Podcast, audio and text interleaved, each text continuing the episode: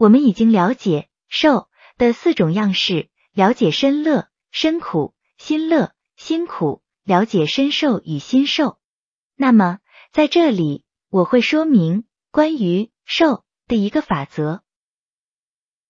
假使我站在四棵树中间，每棵树都相距十米，那么我一定不能在同一时间同时触摸到这四棵树的任意两棵。同样，在同一个时间里，我不能同时感受到两种以上的受，或者说，在同一个时间里，我只能感受到一种受，或者身乐，或者身苦，或者心乐，或者心苦。如此，在生活中，我的时间几乎被不同的感受充满，只是在同一个时刻，我只体验到一种感受。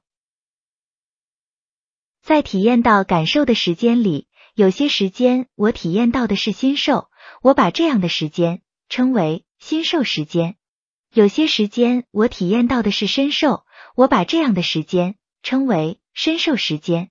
在心受时间里，有时。我会怀有情绪，正是情绪激发出当时我体验到的心受。我可以说，情绪如同一把锁，将我锁定在心受时间中，因为有情绪必定有心受。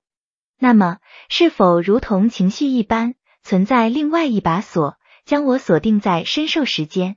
且听下回分解。